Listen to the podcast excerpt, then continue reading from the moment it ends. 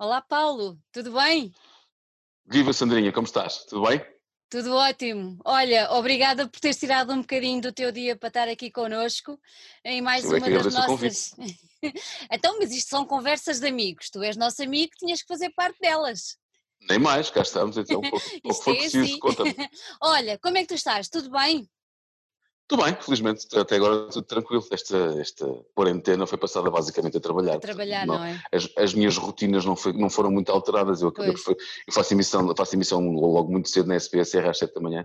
Ah, portanto, quer dizer, co- continuamos sempre a fazer o trabalho, Uhum. enfim, com, com outras, com outras lógicas de funcionamento lá dentro, internas, não é? porque reduzimos as pessoas e estamos a trabalhar muito mais em casa, mas, mas as emissões são feitas em direto, portanto, e como é rádio, conseguimos arranjar Uhum. forma de, enfim, nos irmos mantendo a trabalhar de Uhum. uma forma tanto quanto possível o mais normal, Normal. possível. Uhum. Olha, vamos viajar aí no tempo um bocadinho e vamos até Lisboa, aí, sei lá, anos 80? Eras um adolescente Era- nessa altura. Era um adolescente, exatamente, sim. O Éramos, que é que foste éramos. buscar, diz lá? Pois, exato. Éramos, não Um fui bocadinho mais nova, digamos, mas vá, Oh, não, pronto, isso leva-nos a outros sítios. Olha, bem. vamos, vamos entrar no liceu onde tu andavas e eu vou querer saber se tu pertencias a alguma tribo. Ah, não, não propriamente. Eu, eu, eu ah, andei na Voz do Operário até, até à quarta classe e depois fui para um liceu privado, uma escola privada, ah, que havia no centro de Almirante, de Reis, Uhum. ah, uma coisa chamada Externato Luís de Camões, que eu acho que já não, que eu acho não, hoje em dia já não existe, hoje em dia é, nem, nem, nem, nem sempre bem o que é que seja. Mas eu nunca fui propriamente um rapaz de, de tribos, nesse sentido, as minhas tribos estavam, passaram a ser um pouco mais tardias, mas fora da escola, porque dentro da escola o que havia era a malta que jogava a bola e eu nunca fui o tipo de jogar a bola. Portanto, aquilo, não, sou- não, não, não havia aquela coisa de se, de se juntarem amigos para, para ouvir música na escola. Eu comecei a ouvir música fora da escola, já ouvia música antes, mas nu- nunca tive relações com pessoas por causa da música lá dentro. Portanto, nunca foi. ah, a escola não é, é um sítio onde eu tinha que estar, mas Uhum. eh, fiz vários amigos ah, e às vezes saíamos da escola para ir, para ir ouvir música para a casa de algum de nós, Uhum. ah, mas nunca tive nenhuma tribo em, especial ligada à música e muito menos ligada ao futebol. Porque eu sempre fui completamente desligado do futebol. Era caixa de óculos, logo, ou chegava à defesa ou ia à baliza. tinha ias à baliza, pois.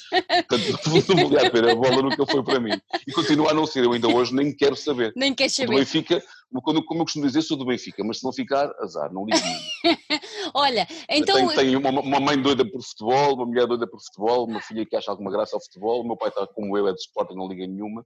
Ah, somos todos do Benfica, mas pronto, mas quer dizer, não é daquelas Não, coisas que a mim não, não me afeta não, é, não é doença, não é doença. Olha, então, com um ambiente assim tão, tão futebolístico, onde é que tu foste arranjar esse amor pela música que começou também muito cedo? Foi em casa com os teus pais? Sim, eh, naturalmente. Eu, eu- eu- bom, para já, eh, além, de, além dos discos que o meu pai ia tendo lá em casa, alguns que eu depois fui descobrindo aos poucos, que eram coisas muito variadas. O meu pai não é, não é propriamente um melómano, mas achava graça. Mas eu ouvia ser a rádio, porque a rádio na altura é que era, que era o mais importante, no fundo. Era, eh, eu, desde criança, que me lembro de estar em casa e ouvir rádio. Era uma Uhum. coisa que se fazia. E, e lembro-me perfeitamente de uma coisa que eu ainda hoje acho que faz falta na rádio, que é o teatro radiofónico. Ah, Ah, é mesmo. e havia uma coisa, havia uma coisa chamada os Parodiantes de Lisboa Variantes de Lisboa. tinham, os parodiantes de Lisboa tinham ao longo do dia ah, diversas emissões diferentes. Logo de manhã, ah, eu na altura não sei porque acordava muito cedo, devia ser por ser criança, havia uma parte do pequeno almoço que era, ah, salvo erro, se chamava Piadinhas e Torradinhas, uma coisa assim. Depois tinha, à hora do almoço, os parodiantes de Lisboa e depois, à, à meia da tarde, às quatro da tarde, a coisa que valha, havia um outro segmento que era o Patilhas e Ventoinha, que era uma espécie de, de thriller radiofónico, assim, uma espécie de, de polícias e ladrões, uma espécie de Mickey e Pateta, sabes, mas em, em rádio, feito com piadolas à portuguesa, era muito engraçado.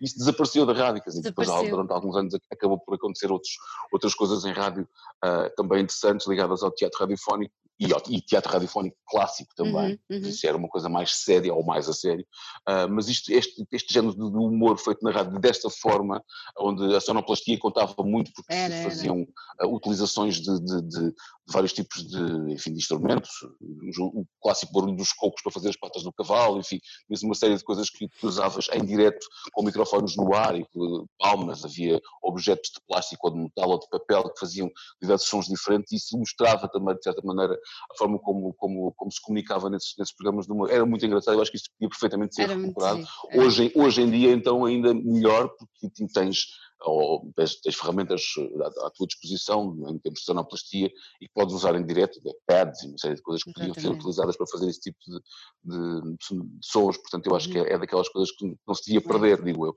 É verdade. podia pelo menos recuperar, no fundo. Yeah, e traz, e traz, traz boas memórias, traz muito boas memórias, porque era realmente muito divertido, aquelas, aquelas novelas que eles faziam também, aquilo era muito, muito engraçado. Também tenho memórias disso. Olha, eu, eu, de novelas, provavelmente, desse, desse género não tenho, tenho de outras mais tarde. Mas lá iremos, calculo. uh, Diz-me diz, diz uma coisa, ouvias muito rádio e tudo mais, te lembras qual foi o primeiro disco que compraste? Uh, não, lembro-me lembro dos primeiros discos que havia lá por casa, uh, que eram discos do meu pai, dos meus pais, que eram coisas, uh, aqueles Polystar, aqueles discos uh -huh. êxitos, que, que, quando chegava ao final do ano era uma espécie de percurso do ano, do, do, dos 12 meses do ano, havia os Polystar, havia os Super Êxito, havia alguns singles soltos dos Shadows, uh, que, que, o meu pai ou a minha mãe gostavam, Sim. havia uma outra coisa dos Beatles, havia havia um single que eu acho que ainda guarda alguns para aí, que era de um tipo chamado Parafuso, que era uma espécie de humorista. Não me lembro se era moçambicano, se era angolano, se era. Era angolano, era, angolano. Pronto, era um dos palopes, lá estou, sabes melhor que eu, um single chamava-se O Parafuso em Lisboa, e a capa do disco era, era uma fotografia, alguns tirada para ir no Parque Eduardo VII, sobre, uh, uh, com vista sobre a cidade de Lisboa, e aquilo tinha uma, uma linguajar muito engraçada, eu acho que ele era mesmo aquele sotaque angolano, era muito engraçado, eu, eu é. via isso vezes sem conta, é. divertia-me imenso, ou seja, tudo que estivesse ligado ao humor já desde essa altura, eu, eu achava graça, e tentando crescer também um pouco, uh, eu acho que rir é o melhor remédio, é, podes crer. Tristeza já, já a vida nos já, traz já todos os dias, temos que saber lidar com elas. Olha, e lembras do primeiro concerto a que foste, naquela altura? Ainda eras muito pequeno, mas... Não, não, calma, não, nessa altura não. Eu, eu, eu depois comecei a ouvir discos em casa de, de, uma maneira mais ou menos gradual, ou seja, além desses discos que ia, que ia descobrindo com os meus uhum. pais, depois, claro, com, com, os, com os meus amigos ia, ia, conhecendo novas coisas, como havia muita rádio, já, já tinha... Uh, enfim, alguns, alguns géneros que gostava, outros géneros que não gostava. Eu comecei muito cedo a definir, a definir coisas que não gostava, uhum. mas comecei também a ouvir muita música diferente. Eu, eu tanto gostava muito uh, dos Duran Duran, dos Spandau Ballet, dos, dos, dos Clássico Novo e dos Cajagogu do Limal, como gostava da Suzy and the Benches, dos, dos, dos Echo and the Bunnymen, dos Cure, dos Joy Division, dos New Order, tudo isso um pouco mais tarde e gradualmente. Mas também gostava muito da Madonna, por exemplo e continuo a gostar das coisas antigas que ela fazia, naturalmente. Ou seja, eu, eu ia, ia, a muitos sítios, a sempre ouvi muita música diferente, e isso acabou por, por, também por definir um pouco daquilo que eu ainda sou hoje, uh, enfim, pode chamar-se eclético, porque no fundo acaba, acaba por ser uma, uma forma de ouvir música indo a diversos quadrantes, eu acho que é, é a única maneira de, de, perceber como é que as coisas são feitas e, uhum. e de usufruir delas, porque não, não vale a pena grandes preconceitos. Há coisas depois que eu recuso à partida, não ouço, por exemplo, não gosto, não gosto de metal ou uma série de outros géneros musicais que eu, que eu não ouço, não estou para aí virado, nem nunca estive, nem, nem, nem nunca me despertou interesse. Às vezes, uh, por cruzamentos sonoros com outras bandas, Sim. vou acabando por redescobrir ou por descobrir algumas coisas que, não sendo do meu universo, eh, eu percebo porque é que estão ali e porque é que uhum. fazem sentido em determinada maneira. Estou-me a lembrar, por exemplo, ainda agora há pouco tempo houve um cruzamento que eu acabei por não ir, tive quase para ir, mas depois acabei por não poder, uh, sei lá, os Municipal com os, os Mão Morta juntos no, agora numa da gravação do Elétrico, por exemplo, no Capitólio. Pronto. Uh, eu, os, Mão Morta, os Mão Morta são uma das bandas da minha vida e continuam a ser cada vez mais, uh, como já deves ter percebido. Uh, os Municipal nem por isso, lá está. Portanto, ou seja, há, mas, mas, percebo que haja terreno, terreno comum. Yeah é? haja, haja, terreno comum nisto. É? Portanto, percebes? É nesse sentido que, que, às vezes tu acabas por, por perder um bocadinho os preconceitos uhum. e ir à procura de coisas ou, ou, ou deixar-te envolver por algumas coisas claro. que eventualmente possam ser uh, perceptíveis mais junto com, com, com, as tuas escolhas, no fundo.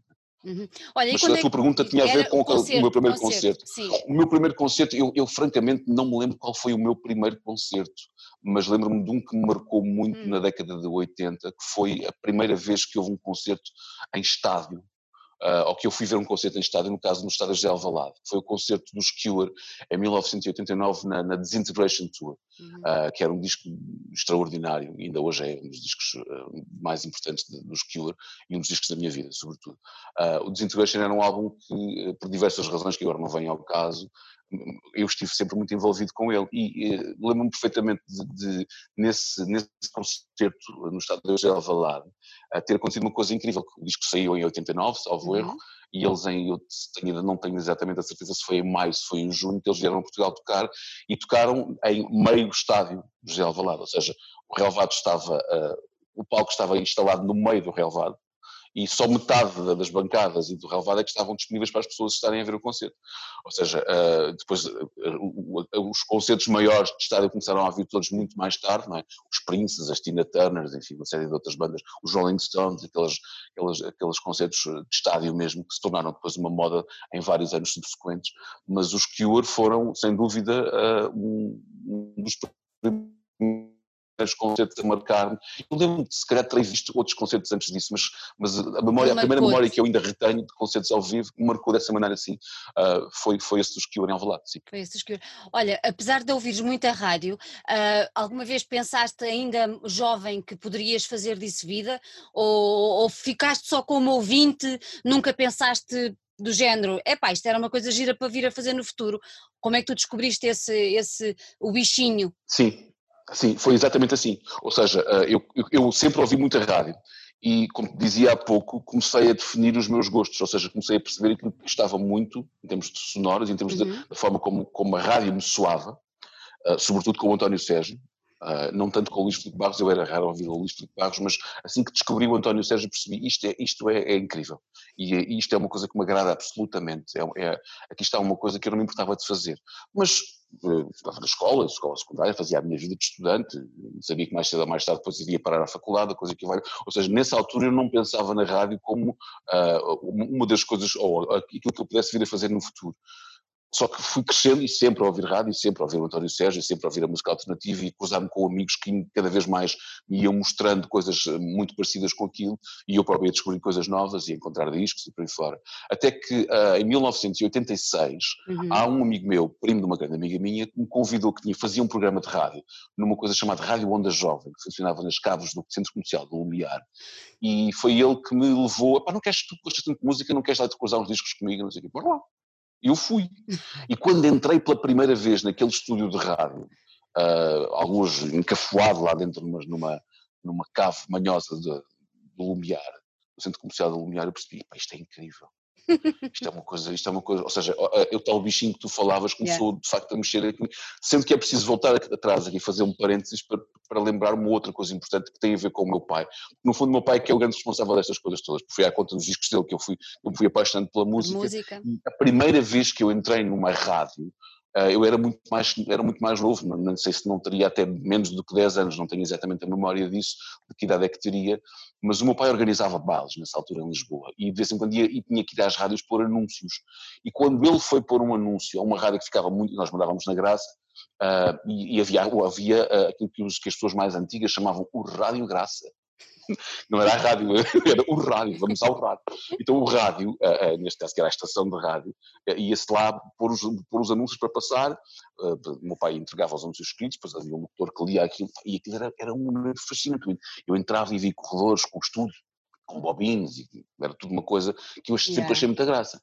Salto de novo então para os anos 80, para o final dos anos 80, para dizer que a partir desse momento em que eu vou ao estúdio da Rádio Onda Jovem, alguma coisa mudou em mim. E mudou também porquê? Porque era a altura dos testes psicotécnicos e andávamos todos à procura do que é que queríamos ser quando fôssemos Exatamente. grandes. Era, era, era, mais ou menos uma espécie de, de, de bitola, era preciso perceber que, que, quando tu mudas do nono para o décimo ano, tens que escolher uma área que te interesse, no fundo, não é? Ou era para a área A ou para a área D, que eram aquelas as, as mais importantes, depois havia mais umas, arte e design, não sei o quê, que curiosamente eu, eu, eu, acabei sempre por fazer uma vida muito mais ligada às artes, às artes. E, mas nessa altura, para não fugir à matemática, meti-me na área A. E acabei por fazer um décimo segundo com matemática, biologia e química, isto porque eu sempre gostei muito de ciências e gostei muito de biologia, ciências e por aí fora. Eram, eram coisas que não me chateavam nada, bem pelo contrário, gostava de química, não gostava de física, uh, e a matemática tinha que levar com ela. Era inevitável, era, era uma disciplina fulcral. Um, e o português era, fazia parte, como, como, tem que fazer naturalmente, mas percebes, ou seja, não, não uhum. foi, não, foi uh, uh, não, não fugi da matemática porque não aguentava aquilo, fui yeah. fazendo. Só que ao mesmo tempo, quando faço os testes psicotécnicos, aquilo é muito inconclusivo. E então eu comecei como também em relação à música, a perceber muito cedo o que é que eu não queria fazer, nunca sabendo o que é que iria fazer, o que é que me agradaria realmente. Mas a rádio sempre esteve lá. Até que depois desse, dessa experiência na Rádio Onda Jovem, uma coisa chamada Rádio Universidade de Tejo, que era a uhum. Ruta, a saudosa Ruta, que funcionava uh, no Instituto Superior Técnico, uh, que eu ouvia uh, com muita frequência, era uma rádio pirata, ali da, do técnico em Lisboa, e que só era, aquilo, emitia da Alameda, eu morava na Graça, portanto ouvia-se muito bem. Ouvia bem. Há um dia que eu ouço um anúncio para, eles precisavam de locutores, e eu imediatamente arranjei forma de fazer uma maquete, uma gravação de uma cassete manhosa, e no dia a seguir, ou, ou 48 horas depois, estava lá a entregar uma, uma, uma cassete. E quando eu entreguei essa cassete, bom, entreguei, fui-me embora à minha vida. Deixei ficar o número de telefone, patati patatá, e menos de uma semana depois alguém me ligou a dizer, olha, uh, gostávamos que chegar a falar connosco, porque uh, apesar de não aceitarmos a tua proposta, porque eu, a ideia era, era, era, um programa de autor meu, né? já eu na altura tinha ideia, tinha ideia de, ou seja, os discos que eu tinha e da música que eu gostava, claro. uh, havia forma de fazer um programa de pelo menos uma hora ou duas semanal com essa música e propus-me fazer isso. E, mas como eu gravei uma maqueta com com uma série de escolhas minhas e com a minha voz, eles disseram, olha, nós não queremos que tu faças este tipo de programa porque estamos noutra, noutra lógica, mas gostávamos muito da tua voz e gostávamos que pudesses trabalhar connosco, se fizesse vir falar connosco. E eu fui, claro, não é? E, pronto, e depois fiz, tive uma reunião com, com, com aquela gente toda, basicamente que era uh, o Rui Brazuna, que era o diretor de programação, Uh, e o António Mendes, que hoje salvo é diretor de informação da RFM ou da, da Renascença, uh, era o diretor de informação naquela altura, era o chefe de redação naquela altura. E pronto, eu acabei por fazer uma coisa chamada Expresso Avalanche, que era um programa que era feito por cinco animadores ao longo de cinco dias diferentes da semana, mas em horas desfasadas, porque uhum. tinha a ver a, a lógica de, eu não, já não lembro exatamente porquê, mas eu lembro-me que as, as horas de emissão da Rádio Universidade de Tejo eram às meias horas, não eram às horas certas. Portanto, o programa começava à uma e meia da tarde e acabava às quatro e meia da tarde. E eu fazia duas horas por semana em dias diferentes, salvo terças e quintas, ou coisa que vale. E desde aí... Hum, o que mais havia a fazer. Eu estava mordido pelo bicho, não, tinha como fugir. Olha, lembras-te da primeira vez que, que, te puseram e que te abriram o microfone, o que é que tu disseste? Não. Francamente, não. Lembro-me lembro de uma das primeiras experiências que tive na, na, nesse, nesse ainda rádio Onda Jovem, uhum. uh, foi a falar sobre os que eu tinha escolhido, que provavelmente seria para aí ou um disco dos Bauhaus, ou umas Steel Sessions dos Joy Division, ou um disco de Suicide Bands, uma uhum. coisa assim. Um destes três foi seguramente, não lembro exatamente uhum. qual, mas deve ter sido um deles. Agora, uh, lembro-me de um momento histórico para mim, que foi, à, à conta dessa experiência na rádio, a minha primeira entrevista, feita há meias com esse meu amigo, e adivinhas tu a quem? Não faço ideia. Ao tim dos chutes e pontapés. Ai, que espetáculo! Ora, quando um miúdo com 15, com 16 anos, uh, que acaba de ver lançado o cerco, foi na altura em Exatamente. que o, o, o, cerco, o, cerco, não, o Cinco de Férias. O Circo de Feras, que foi o disco a seguir ao cerco. Eu gostava muito dos chutes na altura do cerco e depois saiu o Circo de Feras, uh, que tinha aquele single chamado Contentores, que eu não gostava nada, nunca gostei, ainda hoje não gosto, é das, uhum. das, das, das é canções que menos gosto yeah. dos chutes. Uh, sim, é, essa aí para ti, Maria, são duas canções que eu não gosto nada dos chutes, mas gosto muito das outras e gostava muito desse disco, o disco é extraordinário, tem, tem, tem canções incríveis. Uh, e de repente a, a promoção da, salvo não, não sei se, qual seria a editora na altura, uh, que lançava os chutes e pontapés, aproveitava tudo e aproveitava também estas rádios piratas que tinham muita importância, como, como nasciam como cogumelos na cidade Exatamente. de Lisboa e arredores. Até ao silenciamento das rádios piratas ali em 88 havia um, um proliferar de várias rádios pequeninas que davam visibilidade às coisas mais alternativas, e nós éramos uma delas. esse foi um, um dos meus momentos de glória Uh, nervosíssimo, claro, não é? tipo, ah, vou entrevistar o, o tio dos chutes e pontapés, nem me lembro o que é que lhe perguntei, se me perguntas agora não faço ideia. Sei que aquilo durou muito pouco tempo também, que era uma coisa muito amadora, mas que era possível, era, era o que conseguíamos e, e podíamos fazer naquela altura. Olha, tu também chegaste a entrevistar eh, o nosso adorado António Sérgio. Não chegaste? Sim, em 2000, no ano 2000. Uh, ah, esperei algum tempo, esperei vários meses. Aliás, uh, curiosamente, a história do António Sérgio é muito engraçada porque, uh, enfim, ele estava, não me ele já tinha terminado o som da frente, o que é que ele fazia nessa altura, em, foi, eu acho que foi naquela altura em que ele estava um bocadinho naquele limbo entre a rádio comercial e a Best Rock FM e a XFM ainda não tinha, não lembro se ele já estava, foi no ano 2000, portanto a XFM já tinha terminado, exatamente. A XFM, salvo erro, foi de 93 a 97, durou ali 4 anos e o Sérgio fez vários, alguns vários horários, entre os uhum. quais um horário estranhamente para ele, muito matinal, diria, não tanto como eu faço agora, mas ele fazia uma coisa chamada o Grande Delta, que era das, da um, das 10 da manhã à 1 da tarde, que era o Grande Delta. Uh, enfim, eu continuei sempre a ouvir o António Sérgio, muitas vezes para mim era e, e continua a ser a referência, a máxima da rádio. Yeah. Pronto. E, e, depois entrei em contato com ele e algum tempo depois ele disponibilizou-se e apareceu numa coisa que eu, que eu entretanto comecei a fazer uh, em 80, em, em lá ver, 99, 98, 99, 2000, por ali, mais ou menos 95 ou no princípio de 97 ou de 98, não lembro exatamente, foi no ano da Expo, sim. Eu fazia uma coisa na Rádio Paris Lisboa, porque eu entrei para a Rádio Paris Lisboa em 96, 97, por ali. Final de 96 estagiei, oficialmente no início de 97. Um, e depois no ano seguinte foi a Expo 98 uhum. e eu uh, trabalhava como ator na, na, na peregrinação da Expo 98 e não tinha como fazer aquilo que o Rui Pego, na altura que era o nosso diretor, uh, tinha feito como proposta, que era eu fazer emissão de lá, porque nós tínhamos no pavilhão francês um estúdio da Rádio Paris-Lisboa. E eu, como nessa mesma altura estava a fazer a peregrinação, colidiam com as horas da tarde, eu também, então vais fazer manhãs. Então eu estive ali durante vários meses a fazer as manhãs na Rádio Paris-Lisboa e a ser ator na, na, na, na, peregrinação.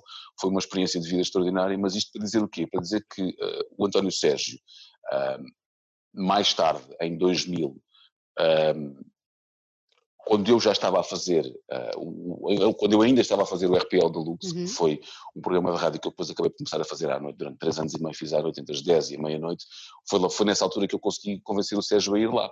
E lembro perfeitamente do dia em que, ele, em, que ele, em que ele me aparece no estúdio já ligeiramente atrasado, tinha tido um stress qualquer com, com os transportes, e a emissão já tinha começado às 10, ele chegou, eram para aí 10 e 20, a primeira coisa que o António Sérgio faz assim que entra no estúdio, desculpa, pessoalmente a mim ainda microfone fechado, assim que eu lhe abri o microfone, isto é uma coisa que eu não me esqueço, porque é, tem a ver com o respeito que ele tinha, e, que, e foi uma das coisas que eu aprendi também muito com ele que é muito importante, que é o respeito pelos ouvintes.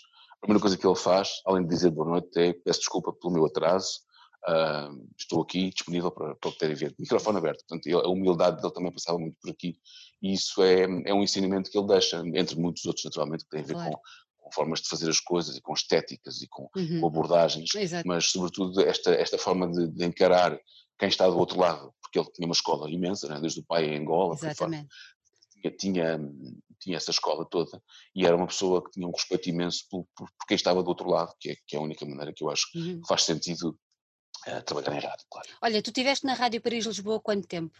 Ainda foi uns 10 anos. Ainda foi uns aninhos. 10 anos na Rádio Paris Lisboa, onde fiz 4 ou 5 rádios diferentes, ou seja, a rádio sempre foi a mesma, sempre se chamou Rádio Paris Lisboa, mas até uh, até se transformar numa outra coisa chamada Rádio Europa Lisboa, lá irei, mas durante esses 10 anos que eu lá estive, que foram basicamente desde 97 uhum. a 2007, sensivelmente, portanto eu entrei em uh, outubro de 2006 a estagiar, depois em, em, em 97 oficialmente, e fui ficando, ficando, ficando, fazendo várias coisas diferentes, sendo que uh, uma das coisas que eu tentei desde o início fazer sempre e que fiz uh, durante vários anos e que continuo a querer fazer, faço a agenda cultural na rádio há 18 anos, ou coisa que valha. Sempre estive ligado à, à divulgação cultural, sempre uhum. quis, uma coisa que eu sempre quis fazer, sempre me cheguei à frente, porque como já era ator na altura uh, e percebia as dificuldades que as pessoas passavam por conseguir fazer com que as, as, as, as, suas obras tivessem visibilidade, não só ligada ao teatro, mas teatro, cinema, exposições, livros, sempre foi uma coisa que me, que me interessou divulgar.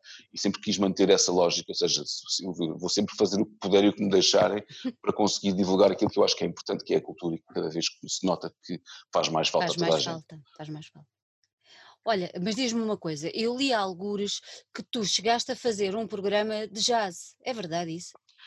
Uh, não, eu não, é, é, é, mais verdade do que isso. Como é que eu vou escolher? Bem, essa história é extraordinária. Eu não fiz um programa de jazz.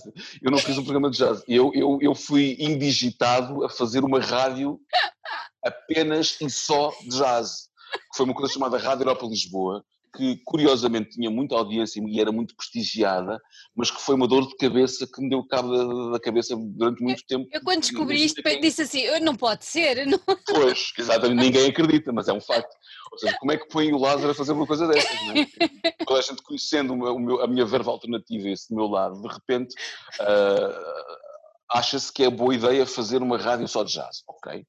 Mas então de repente transformas a Rádio Paris Lisboa com as mesmas pessoas que passavam pop rock anglo-francófono, ou franco-anglófono, se quiseres, para uma rádio exclusivamente de jazz. Sendo que, pasme-se, no primeiro ano e meio, até eu me passar dos carretes e dizer que já não aguentava mais fazer aquilo daquela maneira, o jazz era quase tudo instrumental.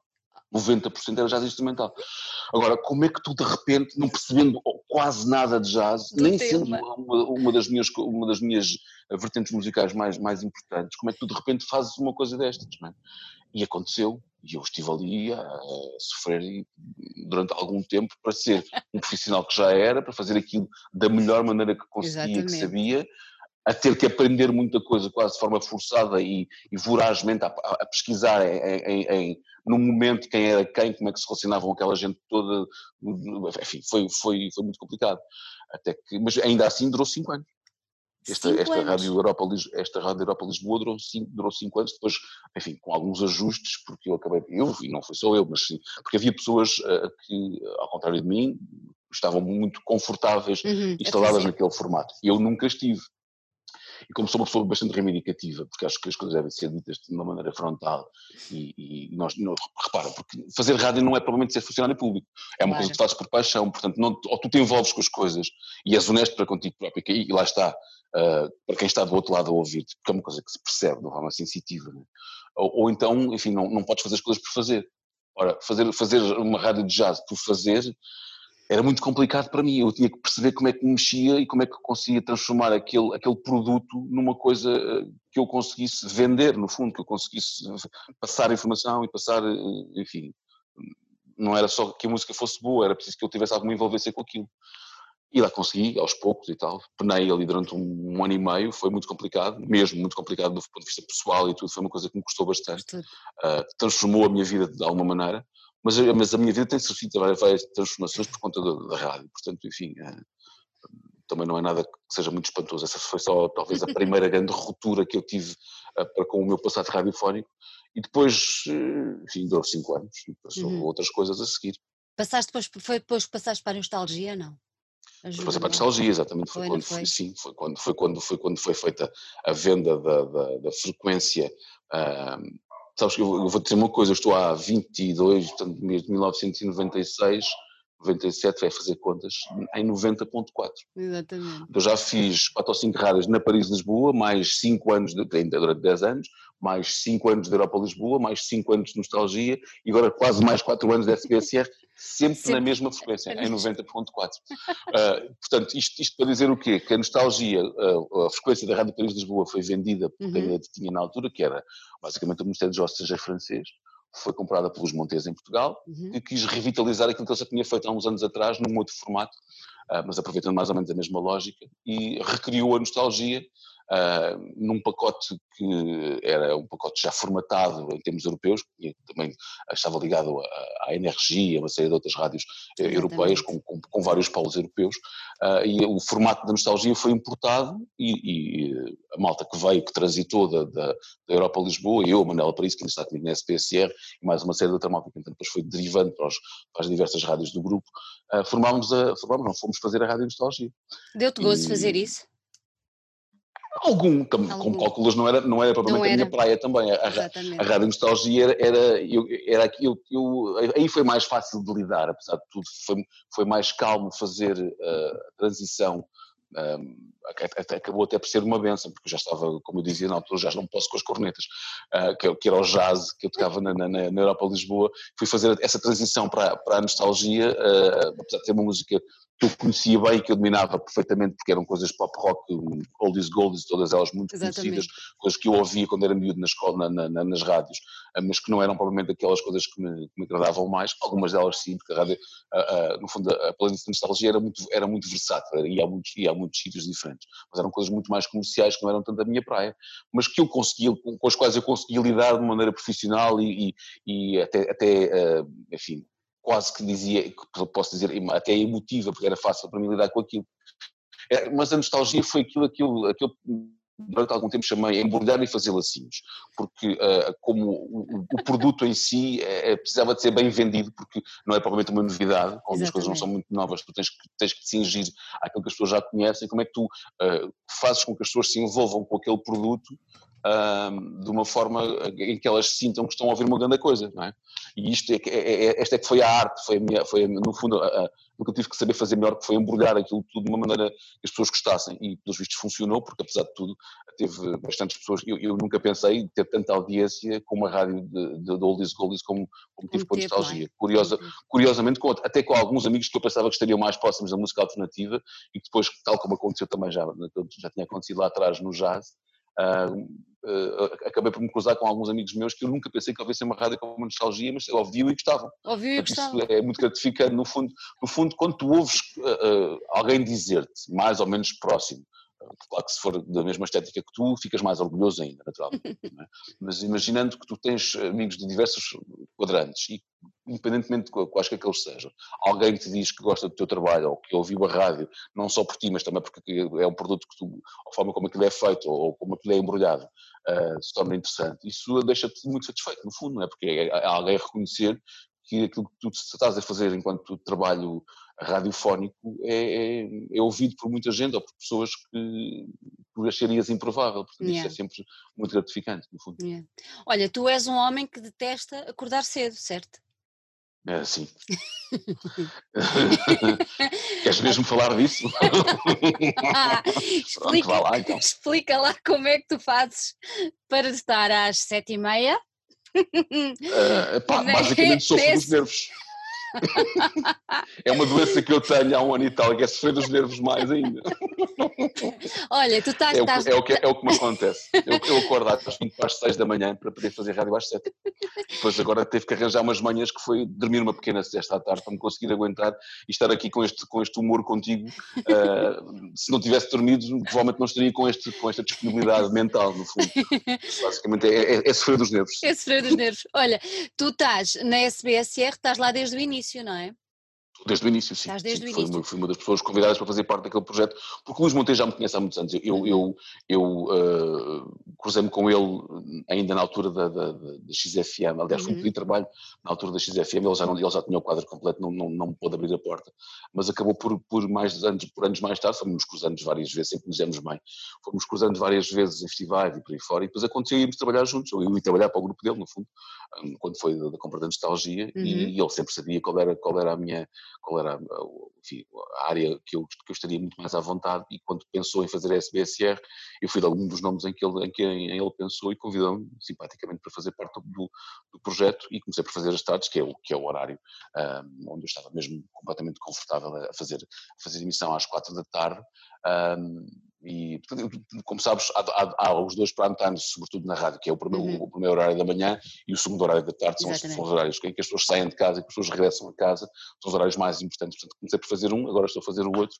Uh, enfim, a vida de rádio é exatamente assim. É? Exatamente. No fundo, acabas por, acabas por ter que te cingir aquilo que é mais importante, que é claro. fazer com que a rádio funcione. Exatamente, que o projeto vá para a frente.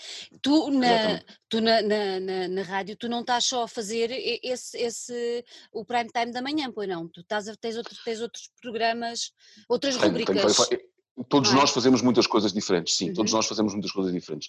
Uh, e, tem, e, temos os papéis bastante bem definidos naquela uhum. rádio. Portanto, a mim, a mim por força das circunstâncias e porque faz todo sentido, por comparação àquilo que os meus outros colegas também fazem, uh, calhou-me fazer aquilo que se chama, aquilo que se chama uh, uh, o arquivo, no fundo, que é uhum. relembrar as memórias. Eu, além da emissão diária que eu faço com, com, com, a, com a, nossa playlist, que é, que, que, é, enfim, que é organizada por todos nós, que é composta por, maioritariamente por coisas novas e por, e por, muita música portuguesa, tem também um lado da memória e eu faço uma rubrica diária chamada precisamente Memória, que é basicamente uma história à volta de uma canção, de um álbum, de um disco, de alguém, uh, tento, tento, que ele seja o mais possível dentro do universo da música alternativa, ou, que, ou aquilo que seria alternativo na altura, na que agora já é mais mainstream, uhum. mas, que é, mas, que é, mas que é importante uh, relembrar, no fundo, que é uma rubrica diária chamada da memória.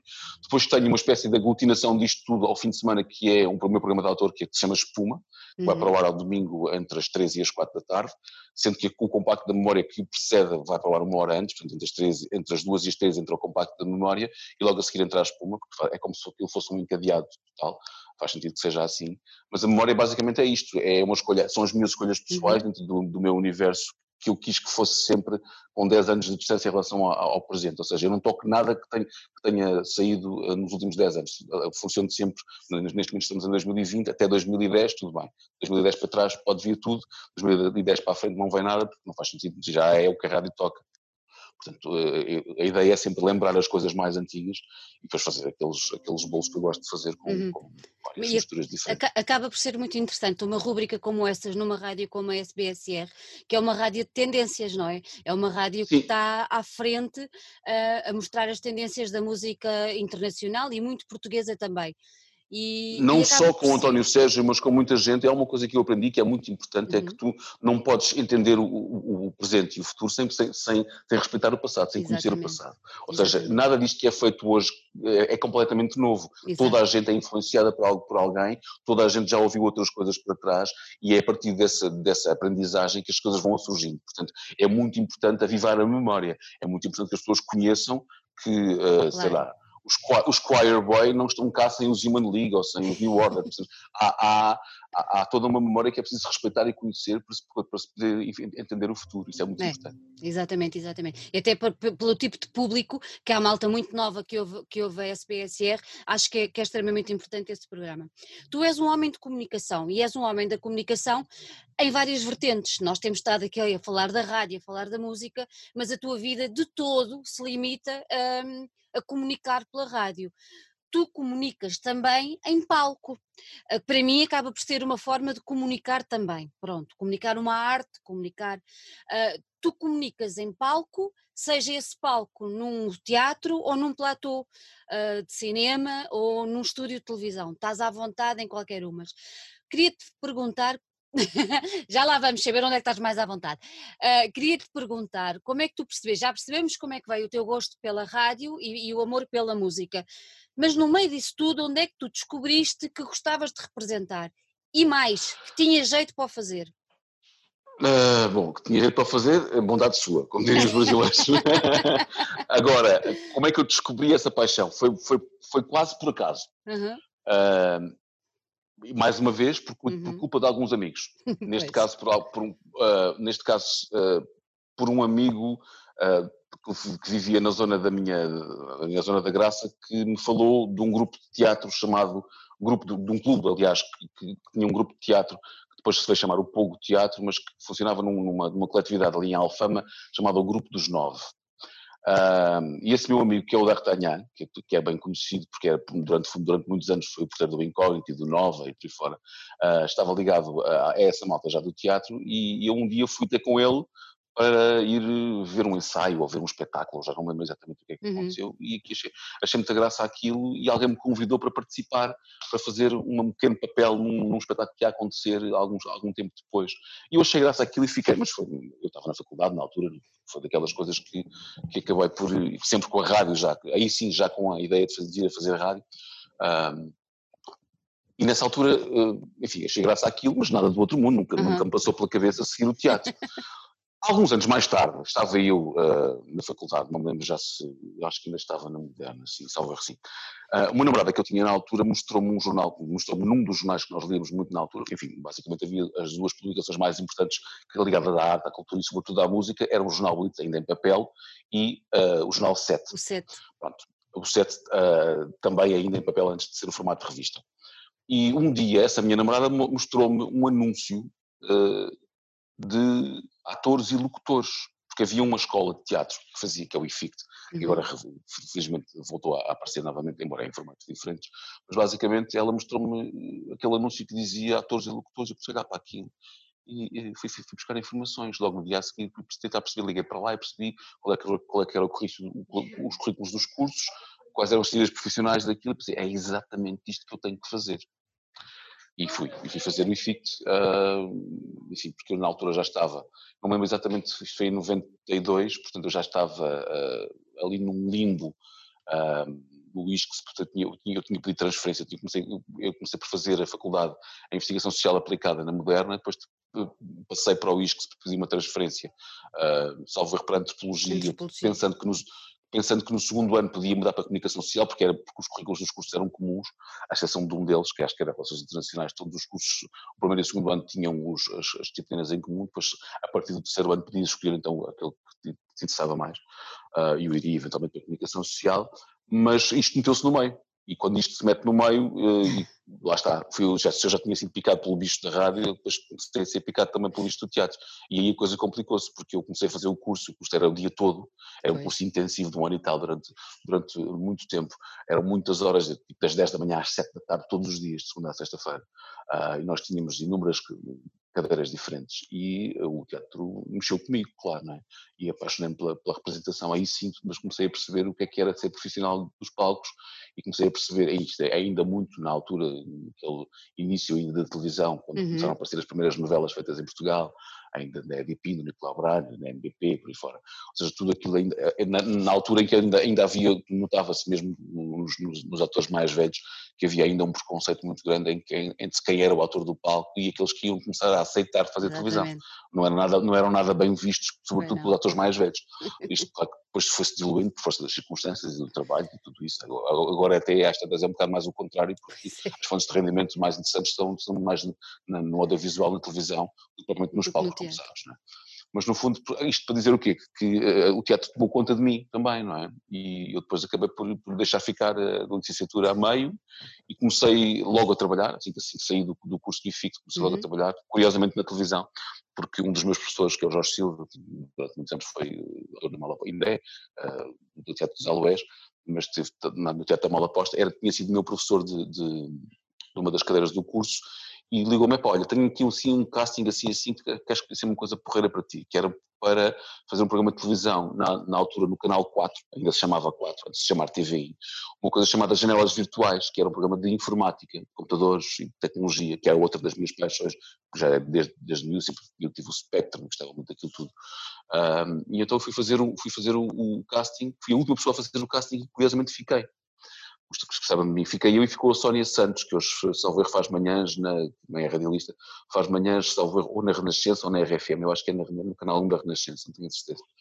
Uh, e então, ficámos um par de apresentadores, eu e a Sónia Santos, começámos a fazer aquilo em conjunto, Uh, e essa foi a minha primeira experiência profissional logo depois de ter terminado o curso do, do, do, do, IFIT. Entretanto, a Patrícia Vasconcelos, que já na altura estava, estava de olho e era uhum. diretora de casting, uh, via sempre as pessoas que estavam nas escolas de teatro uh, e, e assistiu ao meu espetáculo final de curso, que foi uma coisa chamada Histórias Mínimas, do Javier Tomeu, uh, muito engraçado, cheio de sketches muito engraçados foram feitos com a direção do Rogério de Carvalho e do Ávila Costa, que eram os nossos professores de atuação no curso. Ora, a Patrícia Vasconcelos viu esse, viu esse trabalho e ficou de olho em mim e mais em algumas pessoas.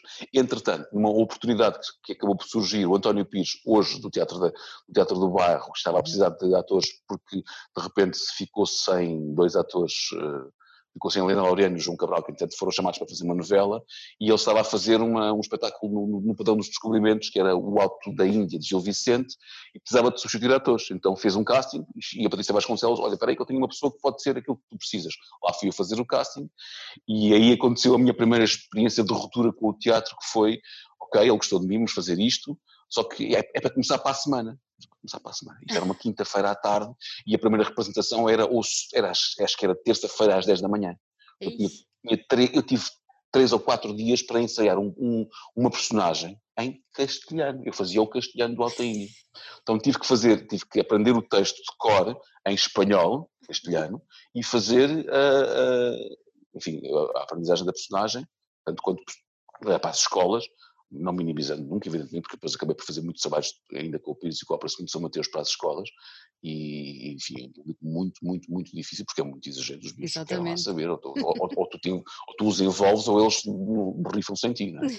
Portanto, aquilo foi logo assim um primeiro impacto com o que é isto de ser ator em palco.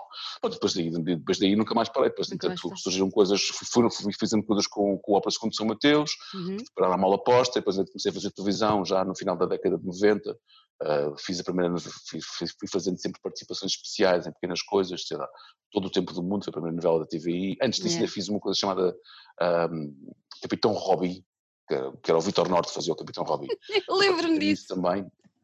fiz um episódio lá para, para, para a SIC, salvo erro, mas o resto foi fazendo coisas na, na, na, TVI, até isto sempre com a rádio, não é? Porque uhum. portanto, já estava desde 96 na Rádio Paris de Lisboa, conseguia conciliar aí uh, entre o teatro e a rádio, era, era, era uma altura mais fácil, e até que depois em, uh, não lembro já em que ano é que foi, 2001, 2000, chamaram para fazer uma novela aí com com mais tempo e foi, foi a altura em que eu comecei a fazer então o RPL de Lux à noite. Fazia novela durante, durante todo durante o dia, dia. Desde, desde as 8 da manhã até às 8 da noite, e depois ia, jantava e ia fazer uh, emissão em, de rádio em direto, em direto, todos os dias, de segunda a sexta, entre as 10 e meia-noite. Dentro da escola assim, também, é? Com, imaginas, não é? Portanto, eh, já são muitos anos disto, mas também foi preciso penar cá chegar. Olha, até agora voltando à pergunta de, de início desta parte de, da representação, onde é que te sentes mais à vontade? No palco, no platô ou dentro do estúdio de televisão? Claramente, onde me sinto mais à vontade é no palco. Apesar de ser uh, o mais intenso, é, é, é uhum. se calhar também por isso, porque o contacto com o público é inexcedível, não tem nada a ver com, com o conforto de tu poderes repetir uma cena em novela, Exatamente. por exemplo, ou de, de não poderes fazer porque é muito mais caro e é muito mais intenso em cinema. Eu fiz muito pouco cinema, quase não fiz cinema nenhum, fiz uma, fiz uma pequena participação na Falha do João Mário Grilo, uh, que nunca vi, curiosamente, até hoje nunca consegui ver esse filme.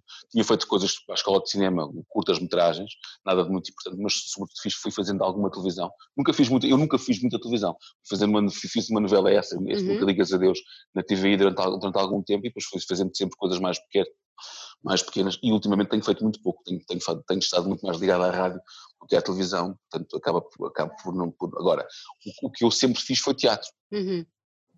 Ou seja, desde de 99, quando fui fazer o Romeu e Julieta no Teatro da Trindade, que eu e uma série de outros colegas nossos, ah, durante os ensaios, fundámos, fundámos uma companhia que ainda hoje existe, chamada Das Entranhas. Das Entranhas. Um, que é onde eu tenho feito teatro sobretudo, ou seja, acabamos por ter todos atores semi-profissionais, uhum. um, porque temos, outros, temos todos eh, outras coisas para fazer na vida, salvo três ou quatro pessoas que passaram por lá que são atores profissionais, uh, que só fazem, só fazem ou teatro ou televisão, mas eu fui sempre fazendo rádio, outras pessoas foram, foram fazendo outro tipo de trabalhos completamente diferentes, ou em publicidade, ou, como tu sabes, isto não é nada fácil, não é? Portanto, fazer teatro em Portugal não é uma coisa que seja rentável, e é preciso tu arranjar formas de sobreviver e de, de, se queres manter acesa uma paixão de alguma coisa que gostas de fazer, tens claro. que ir contrabalançando com outras coisas. E eu tinha a rádio, tinha outras coisas para fazer, é? uhum. e fui fazendo sempre, sempre que possível. E agora temos estado um bocadinho mais parados porque houve desmembramentos, as pessoas também têm outras vidas, têm filhos, têm claro. ou, ou separam, ou vão passar, ou vão viver para o outro lado, enfim, as coisas complicam-se um bocadinho mais, mas uh, espero em breve poder regressar. Uhum. Tu te, tens uma voz muito, muito característica, tens noção disso?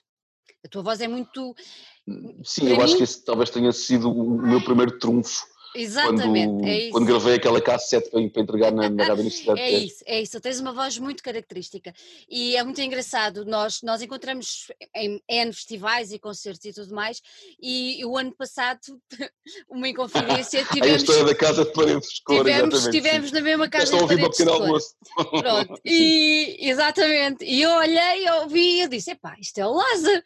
E eu pensava Exato. que estava a ouvir a rádio e não, tu estavas ali no, no em parapeito, em direto com o Tiago, e eu pensei realmente, Via Lucy, é, é, e realmente a tua voz é muito característica e é, é uma voz muito, muito, muito particular e, e distingue-se muitíssimo bem.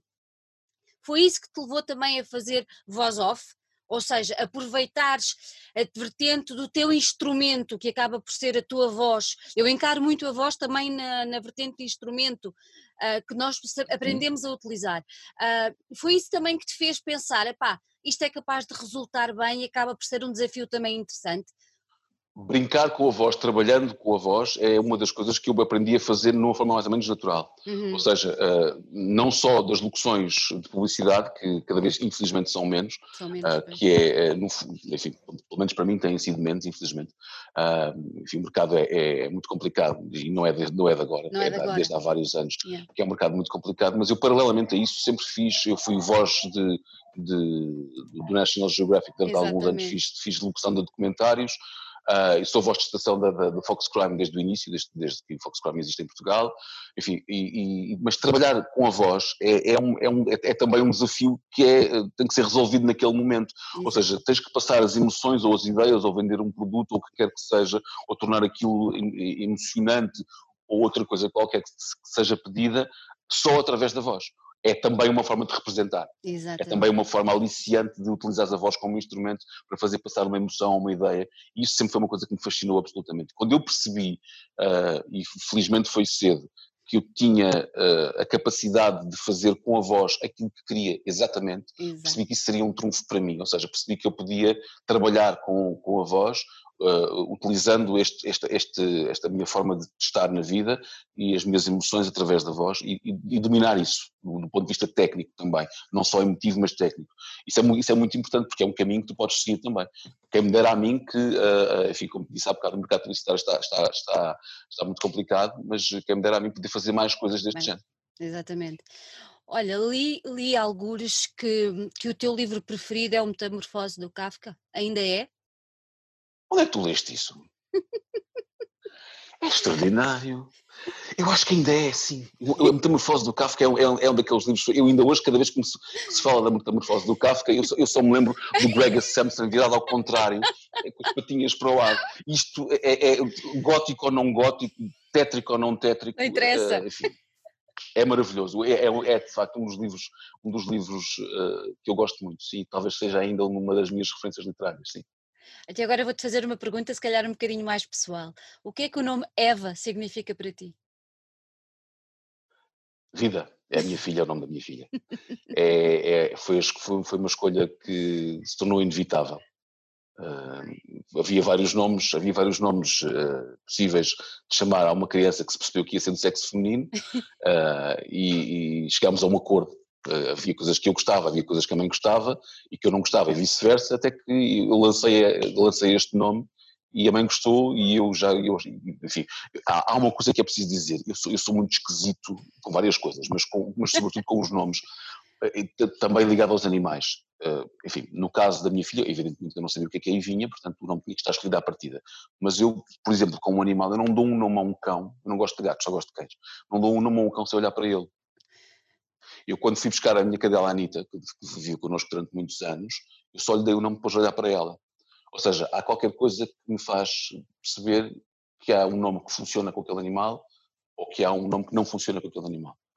E o nome Eva tem um significado, eh, enfim, eu não sou nada religioso, uhum. mais ou menos, mas eh, o fim começo de tudo, não é? Yeah. da humanidade. Portanto, é, é, logo a partir daqui é, soa-me logo bem, porque é esperança de vida. Exato. A partir daí pareceu-me logo um, um, nome apropriado para uma criança que aí vinha que só podia ter amor. Portanto, enfim, Olha, Eva é, é um tudo. Olha, e tu hum. tens estado a fazer com a Eva uma coisa muito engraçada. Vocês têm estado a ler histórias não temos estado a fazer. Fizemos uma única vez, ou seja, fizemos alguns dias seguidos, porque isto foi um convite feito pela Bibi então Gomes. Então conta, porque eu achei Do... aquilo uma delícia. É, é uma delícia de facto, e é uma belíssima ideia. Ou seja, e agora com esta história da pandemia, uhum. do, do, do, do, Covid, aconteceu que o Teatro Extremo, em, em, em colaboração com a Câmara Municipal da Almada, Almada. resolveu fazer resolveu fazer uma série de. Eu sou, eu sou desde sempre uh, ligado ao teatro extremo, porque o, um dos diretores é um grande amigo meu, foi meu colega de curso no FIC, já, era da faculdade foi meu, meu colega de curso de teatro. Pronto, eu sempre estive muito ligado ao teatro extremo e a minha filha também já fez lá, tem vindo a fazer ao longo destes vários anos uh, várias, vários workshops de teatro e a Bibi Gomes, que é uma das atrizes e a diretora desse, desse projeto, uh, criou, junto com a Câmara Municipal da Almada, esta ideia de gravar pequenas histórias e pô-las online numa plataforma disponibilizada pela, pela, pela Câmara Municipal da Almada. E ela, e ela ficou encarregue de escolher as pessoas, de convidar as pessoas para fazerem leituras de histórias. E ligou-me, olha, e disse-me assim, olha pá, tenho, tenho, estou a fazer uma coisa assim assim, gostava que tu e a Eva fizessem umas leituras é de, umas, de uma história que gostassem. Epá, e eu disse, olha, isso é, uma, isso é uma boa ideia. Lá escolhemos várias histórias que tínhamos aqui, que eram os livros infantis dela, porque a ideia era serem histórias, uh, quase todas elas infantis ou infanto-juvenis, vá, não, não muito mais do que isso. E então pegámos nos livros de histórias que a Eva tinha em casa, eh, ela escolheu uma, eu escolhi outras, ela fez uma sozinha, eu Exato. fiz outra sozinho e fizemos uma em conjunto, cada um fez a sua e juntámos as duas. Essa foi a mais divertida de fazer, claro, porque basicamente fui eu fazer direção de atores, mas ela também já, como é uma miúda muito intuitiva, percebeu também como é que podia usar a voz e a ver o pai a fazer, acabou por, por chegar-se a fazer aquilo e então fizemos os dois separámos as personagens na leitura e mais não sei o quê, tentámos modificar as, as, as, as, vozes de maneira a usar aquilo uh, de uma forma e depois acabou por ser uh, muito elogiado, felizmente as pessoas gostaram muito. Está muito giro. Muito giro, muito giro. E, e, tem, e tem tido um, tem tido um feedback muito engraçado em relação a isso. Foi uma coisa que me voltarei a repetir. Basta, basta que me, diz, que, me, que me convide e eu volto a fazer novamente. Eu boa, acho que sim, eu acho que sim. E ela, ela diz muito bem, ela diz muito bem as coisas. Sim, ela aprendeu a usar, ela, ela aprendeu também a usar a voz. Giro. Ela é muito cuidadosa com essas coisas, ela é muito briosa e aprendeu a usar também a voz, como, como, teve aulas de teatro, acabou por, por saber também utilizar a voz e, e, utilizar a, a boa dicção que tem, sim.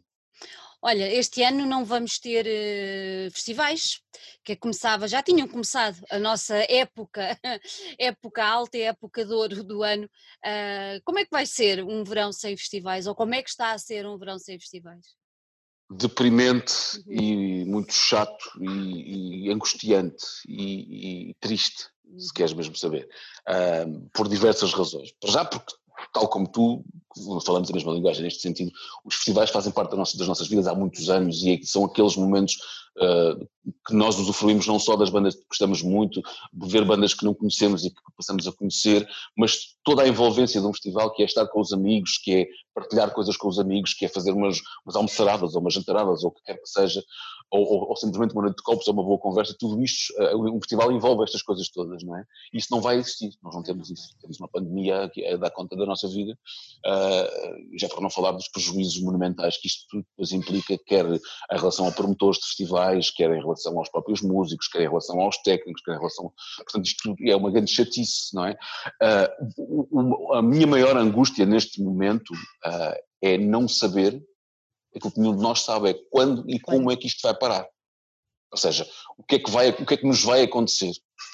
Por mais quanto tempo é que vamos ter que esperar, por uhum. mais quanto tempo é que vamos ter que aturar notícias sobre a desgraça do Covid, por mais quanto tempo é que vamos ter que perceber que há pessoas que não se comportam da maneira certa e que não têm a menor consciência daquilo que estão a fazer para todos nós, como é que há pessoas a dirigirem países que dirigem o mundo da forma mais irresponsável e tirana e estúpida e mente capta, como temos vindo a ver Uh, por exemplo, nos Estados Unidos ou no Brasil, tenho que dizer isto à boca cheia, porque não há outra forma não de dizer. Não há outra forma, exato. Enfim, uh, isto é revoltante e, e, é, e é impotência total, portanto, uh, estamos todos confinados à espera que isto mude de alguma maneira para um bocadinho melhor. Mas já percebemos, quer-me parecer que estamos, passado este tempo todo que começou em meio de março, vá, princípio de março até agora, uh, está tudo a levar muito mais tempo do que estaríamos à espera é? é infelizmente. Portanto, é, esta é uma incógnita ainda, é uma, enfim, é, não sabemos o que é que vai acontecer. Agora, a esperança é sempre a última a morrer, portanto, nós, o que nós temos a fazer do, do, ponto de vista profissional, nós na rádio, como, como sabes, na rádio SBSR estamos diretamente ligados quer ao Festival Superbox Super Rock, quer ao Festival Superbox em Stock, uh, e a mais uma série de outros festivais do grupo, né, uhum.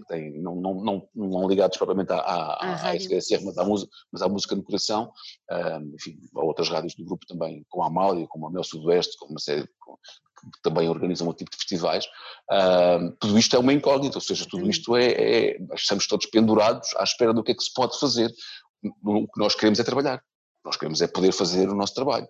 E o nosso trabalho é promover festivais, é promover a música, é estar nos festivais, é fazer coberturas, é fazer os diretos, é, é, é tudo isso, não é? E estamos impedidos de o fazer por força das circunstâncias e por força de uma pandemia que não sabemos quando e como e se vai terminar em breve ou pelo menos em breve já percebemos que infelizmente não vai ser. Não vai não é? ser, não é? Mas é, mas é uma forma eh, angustiante de ir vivendo, percebes? É, é, uma, é, é muito desgastante. Eu, eu sim, é muito cansativo. é sim. cansativo, muito cansativo. Muito cansativo. É porque os dias acabam por ser muito repetitivos e tu não vês a luz ao fundo do túnel, não, percebes, não consegues perceber o que é que nos vai acontecer em breve. O, o que é que é breve para nós? Exatamente. Em breve é o quê? É mais uma ou duas semanas? É mais um ou dois meses? Yeah. É mais um ou dois? Não sabemos, não é? Não sabemos, não sabemos. Olha, Paulo, antes de irmos embora, queria-te só fazer mais uma pergunta. Deixa-me aí uma sugestão de uma banda que tenhas descoberto ultimamente que te tenha enchido as medidas. Lembras-te assim ah, Olha, já lembro, lembro vou-te já dizer o álbum do, do Squire Boy, uhum. uh, que são os, são os, os gajos de Salt Lake City, um disco que se chama uh, Gathering Swans, que é uhum. maravilhoso. E um outro disco que eu ando a ouvir muito recentemente que gosto muito, chama-se Mordecai, é o álbum novo, se há muito poucas semanas, de uns texanos chamados Krung Bin, que eu adoro que é uma malta que faz ali uma mistura entre o funk tailandês e o pop rock. Epá, é uma coisa deliciosa, do mais cool que pode haver. Portanto, Mordecai do, dos Krang Bean e o Gathering Swans do Squire Boy, uh, isto no que diz respeito ao material internacional. Depois, uhum. uh, portugueses, além do Reveso do Sambado, que é um belíssimo disco, o novo de Vai à Praia também, é chama-se 100% Carisma, é um belo disco também. Uh, e talvez um dos que mais achei surpreendente pela coragem das letras, sobretudo, é uma coisa que se chama Depois Logo Se Vê, acho que é assim que se chama o disco, uh, do Pedro de Troia, que é, que é um disco maravilhoso também. Lindo, que eu lindo. acho que vai, vai, vai direto também para as minhas preferências é, deste, deste esse, 2020 esse, no que diz à produção nacional. Esse, por acaso, vou falar sobre ele, porque nós tivemos o privilégio de entrevistar o Pedro e ele é tão bonito quanto o disco. Foi mesmo, vale mesmo hum. a pena, vale mesmo a pena o disco e conhecer a pessoa. Olha, Paulo. Exatamente, eu, também gostei muito de o conhecer há uns tempos, nunca o entrevistei, mas, mas, já, mas já me cruzei com ele e gostei muito de falar é. com ele também, é uma pessoa muito interessante. Sim. É, sim, senhor. Olha, gostei muito de estar aqui contigo, tenho muitas também saudades eu. de estarmos em paredes de cora, de estarmos no Alive, de estarmos no Superbog, mas olha, vamos ter que nos aguentar assim e está de passar Vamos rezar aos vamos, vamos esperar, que isto, vamos esperar que isto melhore em breve e no, na primeira oportunidade Sim. celebraremos, sem dúvida. Todos juntos. Olha, um grande beijinho Exatamente. E tudo obrigado, de bom para obrigado ti. Obrigado pelo convite mais uma vez. Ora, obrigado. Sempre. Pelo convite. Um beijinho grande. Beijinho. Tchau, obrigado. Deus, Deus Sandrinho, obrigado.